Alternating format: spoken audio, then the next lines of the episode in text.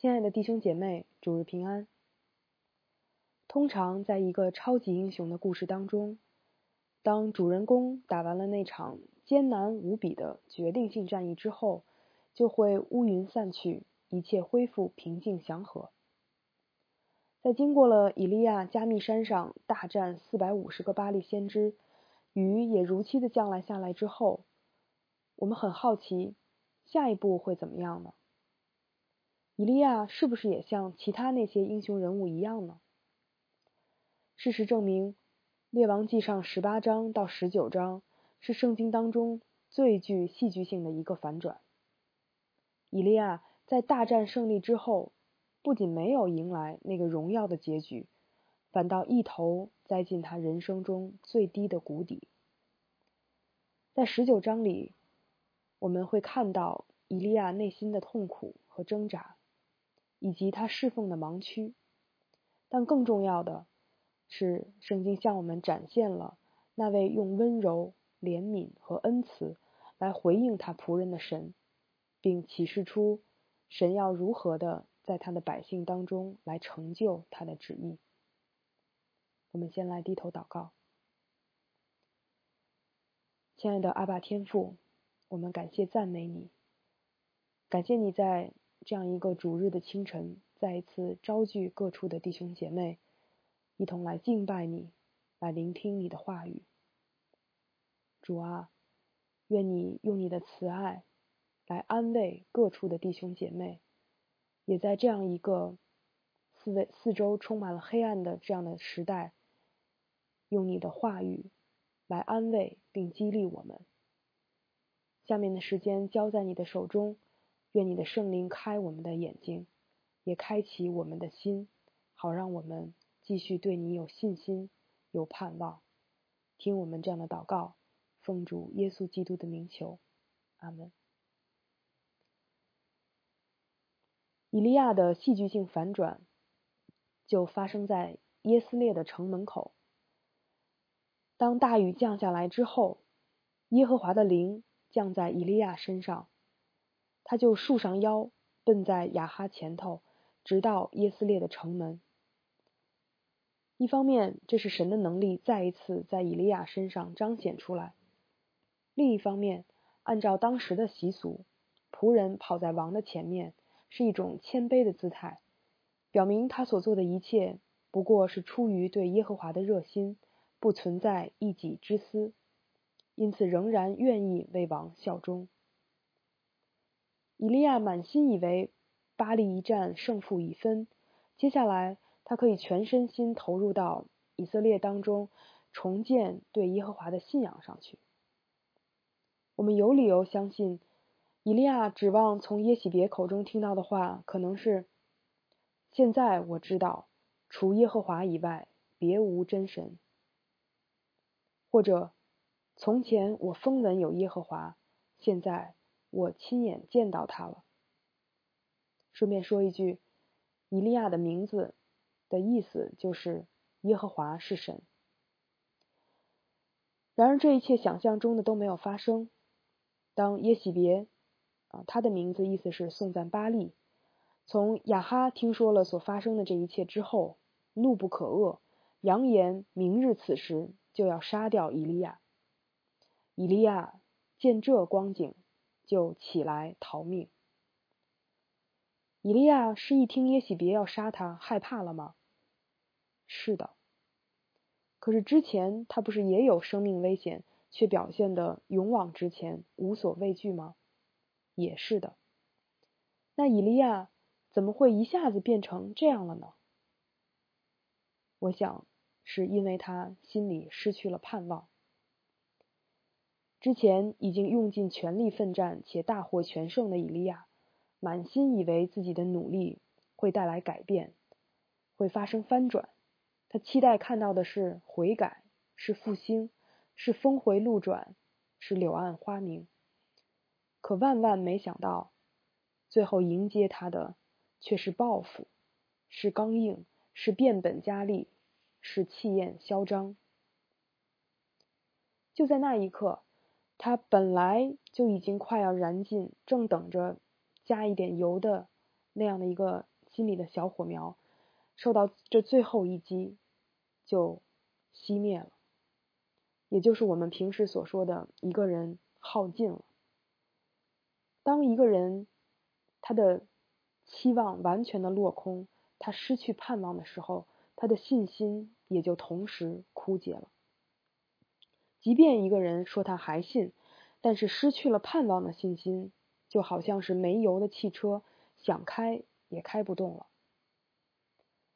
心灵枯竭了的以利亚，从北国最北的耶斯列，一路逃到南国的最南别是巴。然后他将仆人留在那里，自己在旷野走了一日的路程，来到一棵罗藤树下。想象一下。以利亚孤身一人走在旷野，有一个人坐在罗藤树下，所描绘出的他的那种孤独、孤单，正符合他心里面那个只剩下我一个人了的心境。所以，以利亚这一路走来，已经不是一个单纯的逃命的路线了，而是作为一个耶和华的仆人，他已经拼尽了全力。却仍然看不到任何改变，却发现自己所做的这一切都全部落空。这个时候，他决定要走出神的应许之地，要离开这个世界，彻底的卸去身上所背负的所有沉重的担子。他跟神说：“够了，我不干了，我也就这样了，不如我的列祖。现在不如就让我死了算了。”说完，他就在罗藤树下睡着了。接着，神就出场，开始回应以利亚。神面对这个撂了挑子的仆人，首先给他准备了一瓶水和炭火烧的饼。如果我们还记得，以利亚一登场的时候，神就曾经在撒勒法的呃撒勒法让一个西顿的寡妇来供应他，所以以勒以利亚当年曾在撒勒法的城门向那个寡妇要水喝。要秉吃。如今，在他疲惫不堪的这个时候，神亲自供养他，亲自给他补给，亲自的给他水和炭火烧的饼。以利亚起来吃了喝了，仍然躺下，可能是他太累了。神的使者第二次来拍他说：“起来吃吧，因为你当走的路甚远。”就在以利亚已经放弃了神，也放弃了自己的时候，神却没有放弃他。神从满足以利亚最基本的肉身的和物质上的需要做起，来恢复他的心灵，重建他的信心。还记得主耶稣复活之后，在加利利海边向门徒们显现时怎么说吗？他说：“小子，你们有吃的没有？”门徒们上了岸，就看见那里有炭火，上面有鱼，又有饼。所以这个时候，吃的以及炭火带来的温暖，实在是能够温暖门徒们的心灵。耶稣招呼他们说：“你们来吃早饭。”彼得前书里面说：“你们要将一切的忧虑卸给神，因为他顾念你们。”是的，神对我们的顾念都不是高言大志、空口说说的，而是落在很具体、很实际的地方。我听一个传道人分享，有一次他在服侍了一整天之后，一个人坐在教会的大厅里，大家都走了，他一整天忙得没有顾得上吃饭，等到忙完了，突然一下子感到很饿。可是这时候大家也都收拾完。什么东西也都没有了，他心里有点失落。就在这时候，他看到一张桌子上面竟然有一颗茶叶蛋。那个时候他特别开心，他知道那是神给他留的，神记得他。亲爱的弟兄姐妹，你是否有时会感到陷在自己的困境中，被神完全遗忘了呢？甚至是抛弃了？但我告诉你，那不是真的。尽管你的感觉可能是自己掉在黑暗的坑里爬不出来，但事实上，神仍然在你的身边放了许多关心你的人，供应你需要的人，以及为你祷告的人。求神开我们的眼睛，让我们看到神在细微之处对我们的照顾。在这一段里，神两次叫以利亚起来吃，一方面显出以利亚耗尽的程度，另一方面也显出神的爱惜，神对他的体贴和耐心。神第二次对他说的不只是起来吃吧，还有因为你当走的路甚远。眼前的路是以利亚要走到神的山，而长远的路是以利亚的人生旅途与使命还没有完结。神恢复我们的心灵，不是让我们一直吃了睡，睡了吃，而是要赋予我们力量，再次把我们扶上路，扶上征途。人生在世就是长路漫漫，但是却要不断前行。有时候我们觉得走不下去了。那个时候，我们要记得向神支取前行的力量，而神也总会把我们所需要的帮助加给我们。我在维珍读到第二年的时候，就有一种难以为继的感觉。啊，那个时候我写了一封家书，题目就叫做“起来吃吧，因为你当走的路甚远”。所以在那四年当中的那个节点。当我回来，再一次见到牧者，再一次见到弟兄姐妹，我就感觉重新的充了电。然后我再回到维珍去读书的时候，好像有了新的力气，然后能够帮助我一直坚持到最后，坚持到啊结束。以利亚吃完喝完，就用那饮食的力走了四十昼夜，到了神的山，就是何烈山，住在一个洞里。何烈山，也就是西乃山，这里正是当年摩西带领以色列人出了埃及之后，神与他们立约的地方。在以利亚来到何烈山，也就是西乃山的这一段，有很多地方让我们可以回想起摩西当年带领以色列人来到西乃山的情景，比如说。以色列人当时当年在旷野里走了四十年，然后啊，而以利亚这一次走了四十昼夜。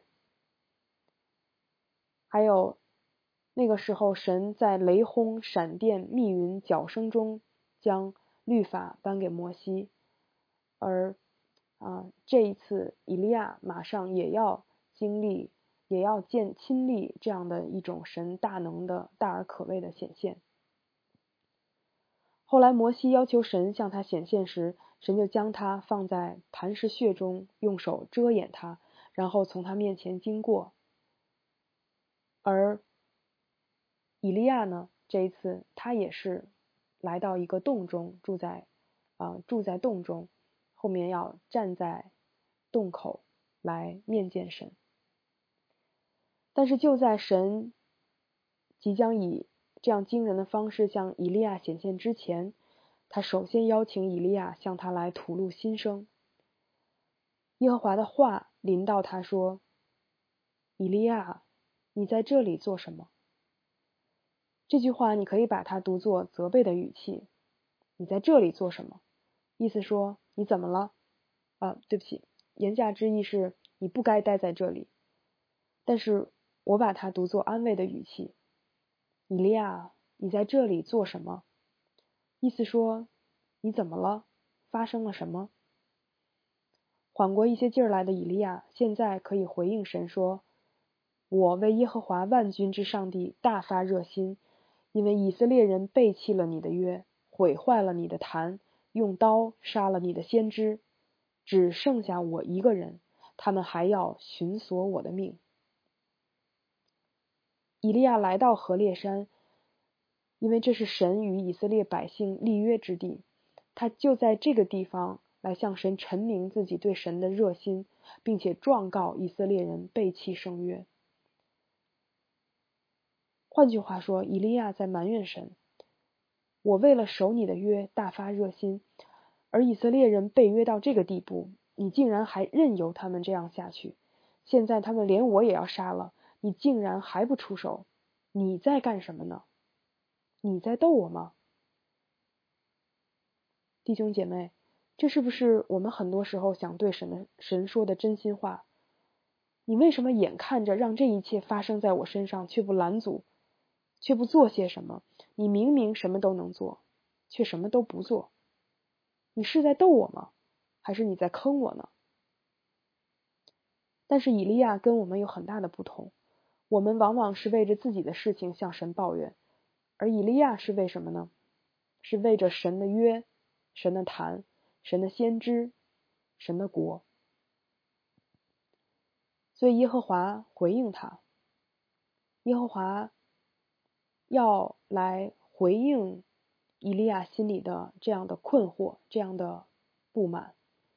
耶和华说：“你出来站在山上，在我面前。”那时，耶和华从那里经过，在他面前有烈风大作。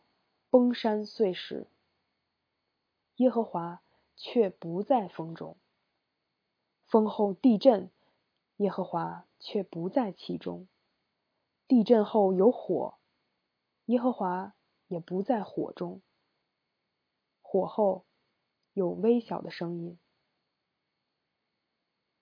让我们来对比一下《出埃及记》当中神在西奈山上的显现：西乃全山冒烟。因为耶和华在火中降于山上，山的烟气上腾，如烧窑一般，遍山大大的震动，脚声渐渐的高而又高。所以这两两处经历的不同，神要告诉以利亚什么呢？神要告诉以利亚的是，我工作的方式不止一种，我可以在疾风烈火中显现，我也可以在。微小的声音中显现，我可以以山崩地裂的方式工作，我同样也可以以润物细无声的方式工作。在加密山上，神大而可畏的彰显了自己的荣耀，那样的方式也是以利亚所习惯和继续期待的。而在河烈山，神让以利亚知道，他的工作比那更大、更广、更内在、更隐秘。更深入骨髓，更不为人知。这工作就是神的话语，就是神微小的声音。就像主耶稣讲的，天国好像一粒芥菜种，有人拿去种在田里，这原是百种里最小的，等到长起来，却比各样的菜都大，且成了树，天上的飞鸟来宿在它的枝上。保罗也说。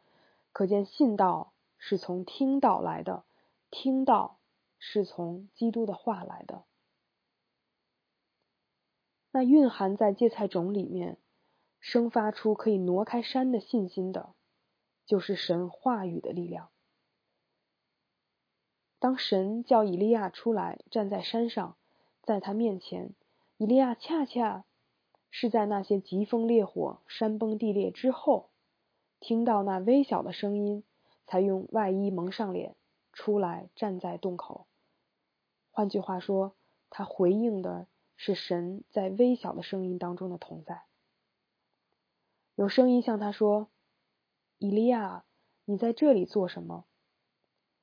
神再一次向以利亚发出邀请，邀请他做出信心的回应。然而这一次，以利亚跟之前的回答。是一样的，或许是他仍然不明白神刚刚向他所启示的，又或者是他侍奉中所遭遇的阻力太重，因而灰心孤单，仍然挥之不去。总之，他的信心就到这个地步了。神也并没有责备他的仆人，反而就在以利亚现在这个信心的地步上，给他分派了新的任务，是让他的心。可以看到新的希望的。我想，在服侍神的这片禾场上，曾经想过要撂挑子的仆人不在少数。我自己在刚回国回来，在教会实习的那两年，也曾经反反复复的挣扎，很多次想打退堂鼓。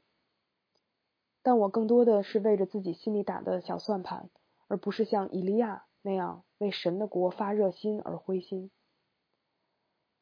不只是教会里面全职服侍的工人，我想每一个服侍过的弟兄姐妹，可能多多少少都能对以利亚的心情感同身受。我们很容易在服侍当中遇到人际关系上的挫折和张力。我们现在在教会也能够感受到内部的、外部的种种的压力，或者我们当往外看，看到整个的大环境也是一片的惨淡。无论怎样，你在面对这些的时候，也是有可能退到一个没有人能看见的旷野，来到一棵孤零零的罗藤树下，愤愤不平的独自舔伤，或者睡觉。那个时候，你是否也曾听到神对你说：“某某某啊，你在这里做什么？”你是否也在神的邀请下，将你心里对教会？对他人，甚至对牧者的不满，向他倾诉出来呢？然后，我想神会开你的眼睛，让你从他的话语中看出他工作的奇妙，让你心里那难解的疙瘩，在他的话语当中，在圣灵那润物细无声的工作当中被解开。耶和华对他说：“你回去。”从旷野往大马士革去，到了那里，就要高哈薛做亚兰王，又高宁氏的孙子耶户做以色列王，并高亚伯米和拉人沙法的儿子以利沙做先知，接续你。将来躲避哈薛之刀的，必被耶户所杀；躲避耶户之刀的，必被以利沙所杀。但我在以色列人中为自己留下七千人。是未曾向巴利屈膝的，未曾与巴利亲嘴的。神让以利亚高的这几个人物是新一代的政治和宗教领袖。哈薛被神兴起做以色列的仇敌，耶户要杀掉耶喜别，摧毁巴利崇拜，而以利沙要接替以利亚做神话语的出口。然而这一切也并没有立马发生。神仍然在以他安静的方式行事，直到这些事情成就的日子。不仅如此，恐怕更让以利亚哑口无言的是，神在以色列人当中还为自己留下了七千人，未曾向巴利屈膝，未曾与巴利亲嘴的。所以，并不像以利亚想象的那样，只剩他一个人了。以利亚内心最受伤的这一点，从他说的话来看，恐怕就是他的孤单了。尽管事实并非如此，但是当以利亚信心枯竭的时候，他已经无法在信心中看到神更大的工作了。然而神怜悯他，将他在隐秘处做的工作告诉以利亚。我想，正是在听到这一点后。以利亚终于恢复了他的信心，也获得了他继续完成神交给他任务的动力。当他呼召以丽莎来跟随他，以丽莎就立马告别了过去的生活，起身跟随以利亚，服侍他。神是信实的，他的工作仍在继续，而且他的工作是借着许许多多的人继续，并不是借着。某一个或者是几个英雄般的人物，虽然以利亚对神工作和心意的认识有他的偏狭之处，但我仍然要感谢他，因为神向他所启示的他自己的工作，岂不是在今天格外的激励着信心也很微弱的我们吗？今天当我们环顾四周，我们会看到黑暗势力四处笼罩。我们会看到教会有有着各种各样的问题，有着各种各样的难处。我们在看自己的生命，也会发现仍然有各种各样的有很很多的破口，很多的问题。我们生命的里面的真实越发的显露出来。然而，每当我想到神在以利亚所处的那个黑暗时代，为自己留下了七千人，想到神。向以利亚所启示出来的他工他的工作也是在隐秘之处，以安安静静、不动声色的那样的方式，就知道今天神仍然仍仍然没有离开我们，神仍然在我们当中工作，神仍然在我们里面工作。想到这儿，我就大受鼓励，大得安慰。从加密山到河烈山，神让我们看到他的工作的不同的方式。神有时是以奇迹、神迹的、神奇的、大而可畏的那样的方式来显出他的荣耀，但是更多的时候，他是安静的、不动声色的那样的在工作着。神也让我们看到，他对向他忠心的人是满有恩慈和怜悯，即便我们也会有盲区和软弱。盼望神对以利亚所说的这三句话：“起来吃吧，因为你当走的路甚远。”某某某啊，你在这里做什么呢？还有，我为自己留下了七千人是未曾向巴黎屈膝的。盼望这三句话也能成为对你的安慰和鼓励，因为受伤的芦苇它不折断，将残的灯火它不吹灭，它凭真实将公理传开。无论在怎样漫长的暗夜里面，愿我们小心呵护自己内心的那盏盼望之灯，也愿我们紧紧抓住神话语里的应许，让他的话语成为我们信心的根基。和生命的满足，我们低头来祷告。亲爱的阿爸天父，我们感谢赞美你，感谢你是如此伟大的一位神，感谢你用着各种各样的方式，在我们的生命当中，在历史当中工作，感谢你，你的救恩从未停止。主啊，我们也感谢你赐给我们你的话语，赐给我们耶稣基督，赐给我们圣灵，不断的来开启，不断的让我们明白，不断的让我们更认识你。天父，我恳求你再次将那信心、将那盼望都放在每一位弟兄姐妹的里面。主啊，不论我们个人的处境怎样，不论我们的教会的处境如何。主啊，愿我们都能够再一次的来学习，定睛在你的身上，再一次来学习等候，并且盼望你的工作，不论是那样明显的，还是不可见的。主啊，愿我们单单的能够以信心来回应你，听我们这样的祷告，奉主耶稣基督的名求，阿门。